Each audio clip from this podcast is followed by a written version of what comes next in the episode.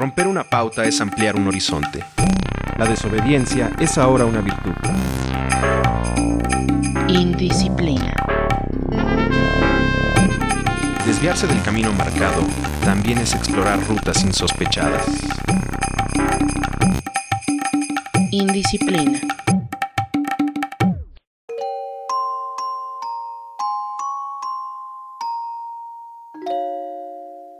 No voy a morir allí, voy a ver si estoy vivo.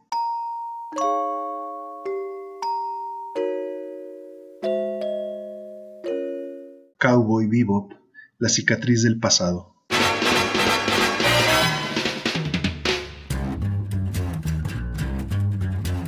Cuando pienso en animación con una banda sonora alucinante y escenas de acción fluidas, me viene a la mente Cowboy Bebop, el anime con el mejor opening de la historia.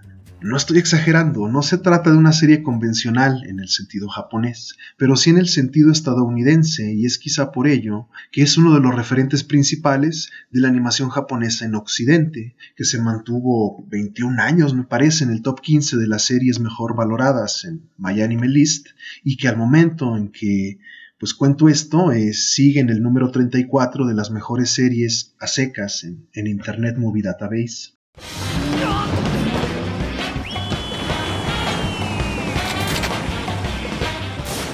Cowboy Bebop es una serie de 26 episodios, una película también, producida por el estudio Sunrise, creada por Hajime Yatate, dirigida por Shinichiro Watanabe y musicalizada por la absolutamente genial Yoko Kano, eh, que fue emitida por las cadenas TV Tokyo y Wow Wow de 1998 a 1999.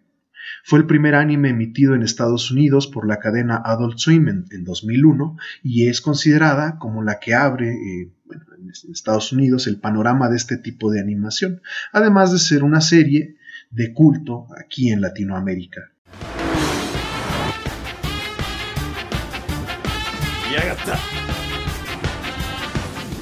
Cowboy Bebop es una serie en la que subyace una profunda melancolía, en la que los personajes procuran no empantanarse demasiado, mientras pelean y persiguen fugitivos en un estilo muy similar al de series norteamericanas, con un formato de episodios autoconclusivos, aunque la mayoría de las veces fracasarán en cobrar esas recompensas. Shinichiro Watanabe, un director Nobel 1998 presentaba una visión novedosa sobre la importancia de la banda sonora. Influenciado especialmente por el jazz de los años 50, eh, realiza una dupla con Yoko Kano para dotar a la serie de un espíritu libre y dinámico. El currículum de Watanabe eh, puede presumir eh, otras series como Samurai Champloo, Space Dandy o Carol Tuesday, que salió un par de años, al igual que cortometrajes animados como Baby Blue de Animatrix y en, 2016 Blackout 2022, que conecta las dos películas de la saga Blade Runner, la cual en su momento fue una influencia para la ambientación y el, el tono neo-noir de la propia Cowboy Bebop, junto con la serie Lupin the Third en el que se permite ciertos guiños a otras obras de decadencia futurista como La Naranja Mecánica.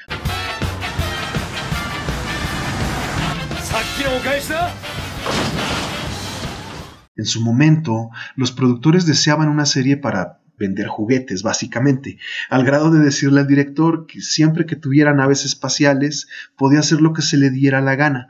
Para la crítica y los fans, los trabajos posteriores de Watanabe han sido poco menos innovadores y luminosos, pues el director en realidad no se ha empeñado demasiado en, en refinar su fórmula, pero es quizá por ello que todos reconocen la importancia de este primer anime. Cada capítulo de Cowboy Bebop es un collage de referencias filosóficas, narrativas, formales, estilísticas y musicales, anunciada desde los créditos iniciales, ¿no?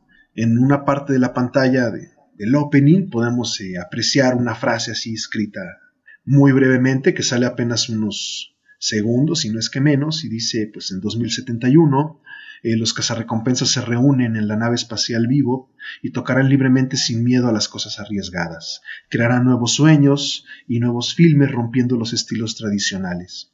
Esta obra, que se convierte en un género en sí mismo, se llamará Cowboy Vivo.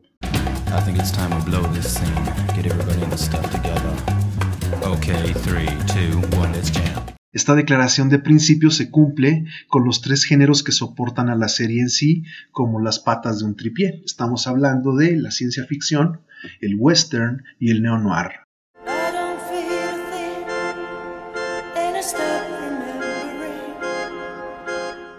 El primero de ellos, la ciencia ficción, con cierta trampa o más bien cierto, enfoque porque prefiere aquellas historias sobre el sentido vital de los individuos en vez del optimismo por los avances tecnológicos. De ahí que aunque sean estos los que detonan los conflictos, como en el caso de Faye, el conflicto siempre será eh, enteramente humano.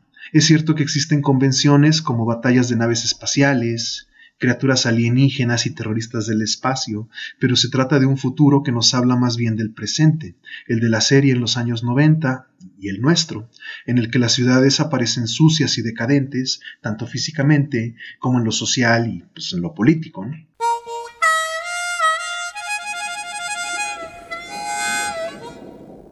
El género western es otra pata de este trípode y son las convenciones morales de este género las que alimentan los conflictos de la serie, sobre todo los del protagonista, Spike Spiegel, desde el primer capítulo, cuya locación es un asteroide, llamado Tijuana, se abordan temas típicos del western como la muerte, el suicidio, la traición y la moral de los fuertes y los débiles, a través de los arcos de personajes derrotados cuyas motivaciones siempre están relacionadas con algún daño, fijación o trauma del pasado.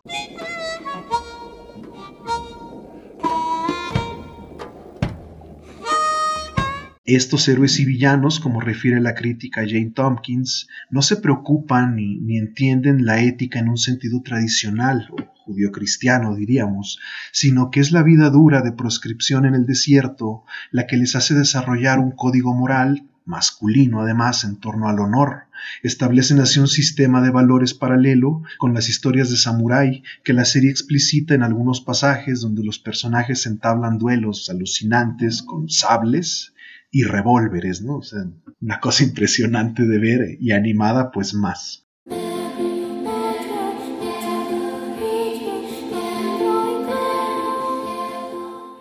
Finalmente está el neo-noir o, noir directamente, ¿no? Un género que tendemos a asociar con las historias policíacas, el hard-boiled o el cine negro, pero que en la práctica es más difícil de encuadrar, pues además de los arquetipos pesimistas como el antihéroe, la mujer fatal o el tratamiento de temas relacionados con el crimen y la violencia, presenta características que incluyen el ensueño, la extrañeza, el erotismo, la ambivalencia y la crueldad.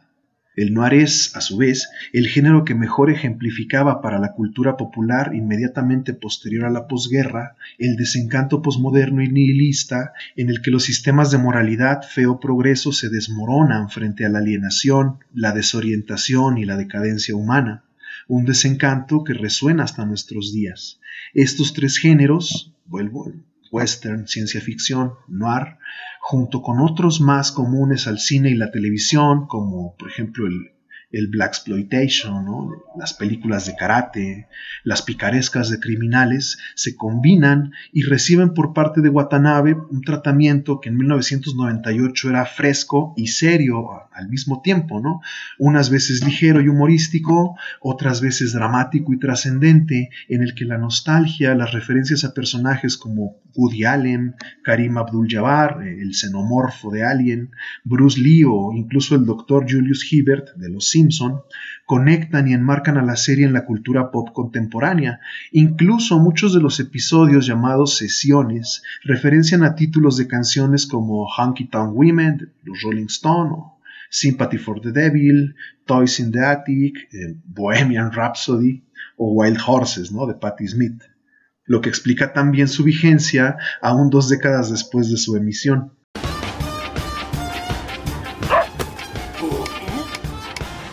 Ambientada en 2071 en un futuro totalmente jodido, Cowboy Bebop eh, sigue a un cuarteto de cazarrecompensas muertos de hambre, en quiebra permanente, que operan a lo ancho de los planetas y satélites teóricamente habitables del sistema solar, como Marte, Venus o Ganímedes. Y en este contexto la Tierra se ha vuelto prácticamente inhabitable tras la destrucción de un portal espacial que permite viajar rápidamente de un planeta a otro. El espacio cotidiano eh, se presenta sin glamour, sin romanticismo, pues todo recuerda tiempos pasados a los que tampoco vale la pena volver. Los personajes son Spike, eh, Jet, Faye Valentine, Ed y su perro Ain. Jet eh, pues es un ex policía atado a su pasado al lado de una mujer que lo abandonó, de la que conserva como recuerdo un reloj detenido que representa su deseo por regresar a un pasado idealizado, el cual eventualmente tirará para seguir adelante. Ed es una hacker hiperactiva, abandonada por su padre, que prefiere tomarse la vida con ligereza. Faye Valentine es el arquetipo de la mujer fatal, una jugadora con amnesia que pertenece a nuestro tiempo, ¿no? Y que busca constantemente un lugar al cual volver.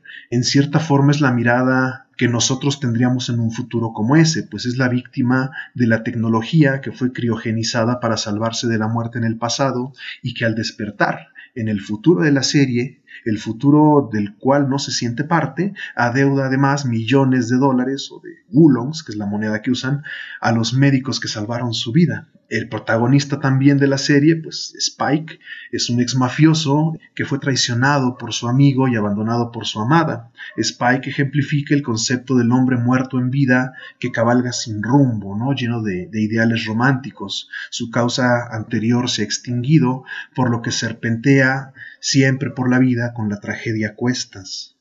Las historias de cada uno giran alrededor de un tema, las de Faye normalmente en torno a la identidad, a tratar de reconciliarse con quien ha sido, las de Jet en torno a la lealtad, las de Spike en torno al amor, las de Ed a vivir el presente, y todas ellas orbitan la idea de superar o estancarse en el dolor del pasado.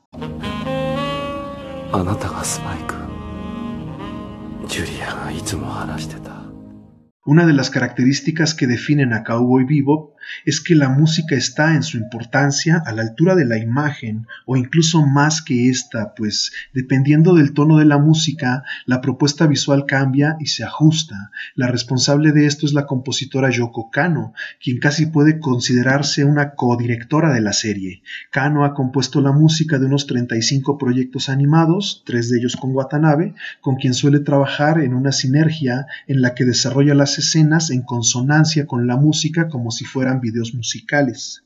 La música de Cowboy Bebop es, para decirlo pronto, una maravilla de diversos géneros musicales del jazz y el folclore estadounidense que contribuyen a la estética de cada episodio. Es una banda sonora que desde el primer capítulo nos presenta melodías que van del blues con armónica hasta un pasaje New Age similar a, al Vangelis de Blade Runner. Tanto Kano como Watanabe toman influencias en vez de sumergirse en cada género y se mantienen dentro de unos límites y una estética para cada melodía y cada episodio, pero siempre moviéndose en los límites entre estos para que todo encaje, ¿no? Y es que al igual que la fusión que da nombre a la serie, Cowboy y Bebop, Kano junta conceptos diferentes, salta entre géneros distintos sin fusiones ni hibridación y la música siempre está a la altura.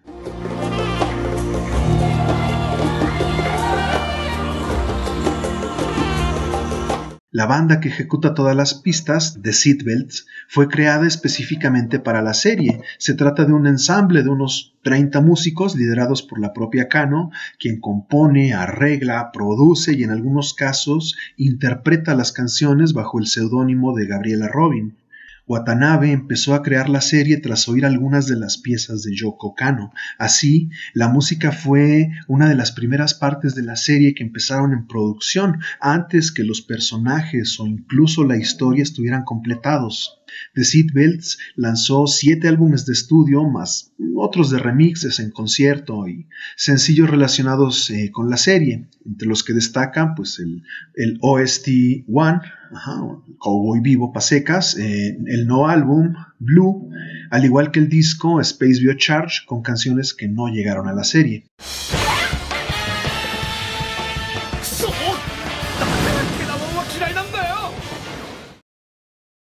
Tank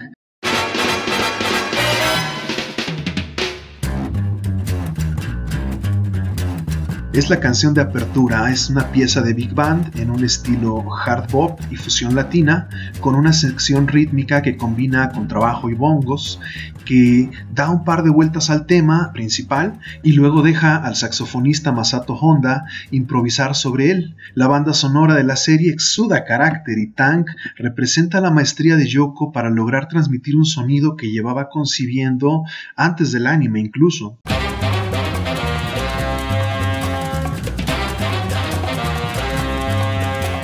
En entrevista, por ejemplo, Kano menciona que cuando era miembro de la banda de metales de su preparatoria, le aburrían mucho los estándares que le hacían tocar, por lo que se dedicaba a componer sus propios temas, tal como, por ejemplo, expresa el, músico Jaime Altozano, eh, quien dice que Kano quería algo que le agitara el alma y le hiciera hervir la sangre y perder la cabeza.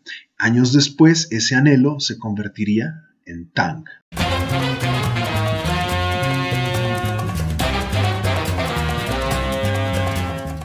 Yoko Kano continúa de la siguiente manera. Quería hacer música que me hiciera arder por dentro al tocarla.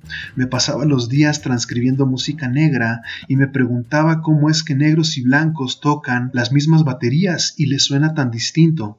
Así que me fui de costa a costa de Estados Unidos en un autobús, durmiendo en el bus porque no tenía dinero para hoteles, yendo de Los Ángeles a Nueva Orleans, caminando por las calles y bares de cada ciudad para escuchar a los músicos que había por ahí me fui dando cuenta que cuanto más me iba al este, o sea, hacia Nueva Orleans, los ritmos eran cada vez más fuertes. Veía a chicos de instituto hacer ritmos increíbles con un solo tambor por la calle, y aunque cogí toda la inspiración que pude, estuve un tiempo frustrada de que no era capaz de tocar con los mismos ritmos y la misma gracia que los músicos que había visto por ahí, pero que finalmente acabé aceptando que mi estilo tampoco estaba tan mal.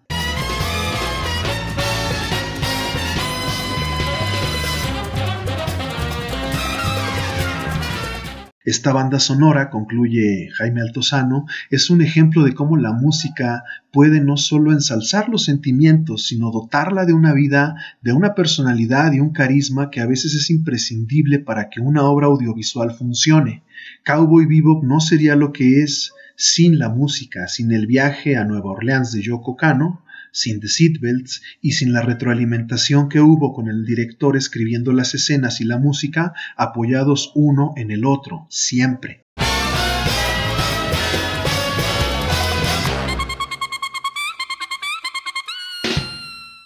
Es toda esta mezcla de elementos narrativos, visuales y musicales la que dota las escenas de este anime de una originalidad y un mensaje únicos. Y a partir de aquí hay spoilers. ¿eh? En el primer capítulo, por ejemplo, la presa Asimo eh, es un vendedor de droga que desea huir con su novia del asteroide Tijuana en busca de una vida menos violenta. En este, como en casi todos los episodios, la presa morirá. Los protagonistas no podrán cazar a nadie ni cobrar recompensa alguna. Cuando Spike, a mitad del capítulo, intercepta a la pareja, les pide que huyan, no porque se apiade de ellos, sino porque se ve reflejado en Asimo. Al final, acorralados por la policía, la novia decide matar a Asimov, consumido por la misma droga que trafica, y ella misma muere acribillada por las balas de las naves patrulla, flotando en el espacio en, una escena que además es visualmente hermosa, ¿no? y choca con lo triste que es el tema. La serie parece decirnos desde el principio que ese será el destino de los que se empeñan en soñar y durante todo ese proceso hemos escuchado tres o cuatro piezas musicales que nos han llevado por todas esas emociones.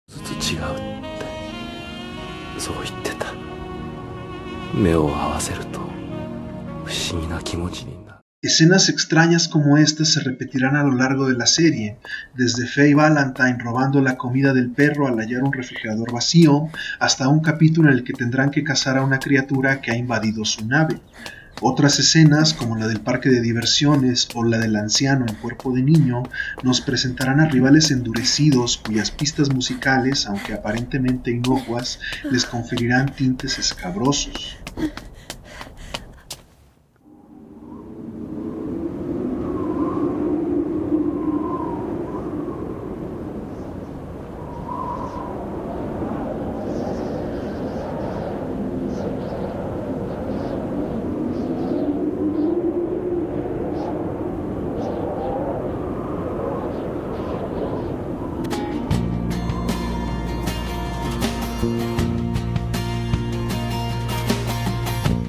Que es quizá la secuencia más emotiva de toda la serie, Ed es abandonada por su padre nuevamente, quien solo está interesado en cazar y documentar la caída de meteoritos, en, la Tierra además. Al mismo tiempo, Faye ha recuperado su memoria y encuentra el terreno devastado hasta la última piedra donde alguna vez estuvo la casa de su infancia. Ella marca el lugar de su cama en la Tierra y se recuesta.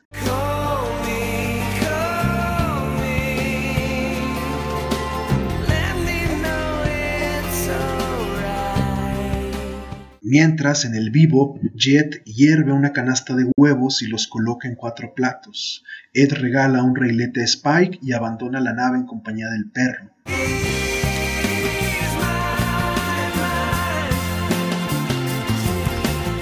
Spike y Jet se sientan en la mesa de la sala, comienzan a comer cada uno sus huevos duros y cuando han acabado, llenos de una furia silenciosa, comienzan a devorar los de los platos contiguos. A la par de todo esto se escucha la canción Call Me, Call Me, interpretada por Steve Conte, y después el capítulo termina.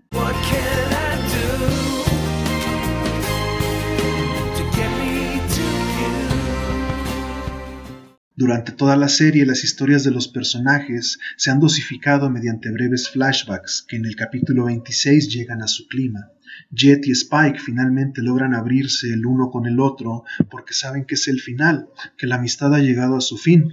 El arco de Faye, que tuvo que ver con hallar un lugar al cual pertenecer, termina abruptamente. Al final también ha perdido eso, pues cuando recupera sus recuerdos, ella sabe que no tiene otro lugar al cual volver más que al vivo. Ella quiere un hogar, quizá un futuro con Spike, pero él, dispuesto a terminar con su enemigo, se va, se convierte en otra cicatriz.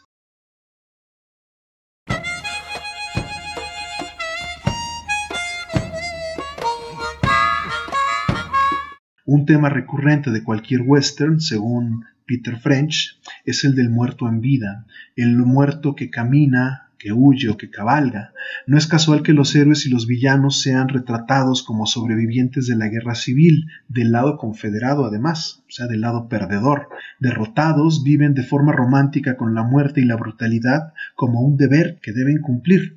Spike, de quien nos revelan que posee un ojo cibernético, vive con uno de sus ojos en el pasado, como si su vida no fuera más que un sueño, y entonces ya no sabe si es un hombre del pasado soñando con el futuro o un hombre del presente que añora el pasado, y aún con la posibilidad de ser feliz frente a él, se niega a ella.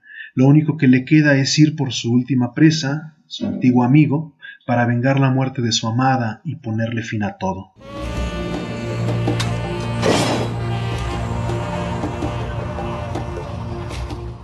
En otras series de Watanabe y Kano, la música en general y el jazz en particular se convierten en acompañantes fundamentales por su capacidad liberadora de improvisar sobre las estructuras armónicas. Esto funciona también a un nivel diegético y en Cowboy Bebop el tratamiento de esto pues raya lo genial. Ya para finalizar, eh, esta historia, estos personajes y esta música nos hablan siempre sobre el desafío que nos impone el pasado, sobre la importancia de los pequeños momentos como vehículos de comprensión y de salvación del propio ser ante el estancamiento y ante el dolor. Y ese puede ser, quizá, su más importante legado.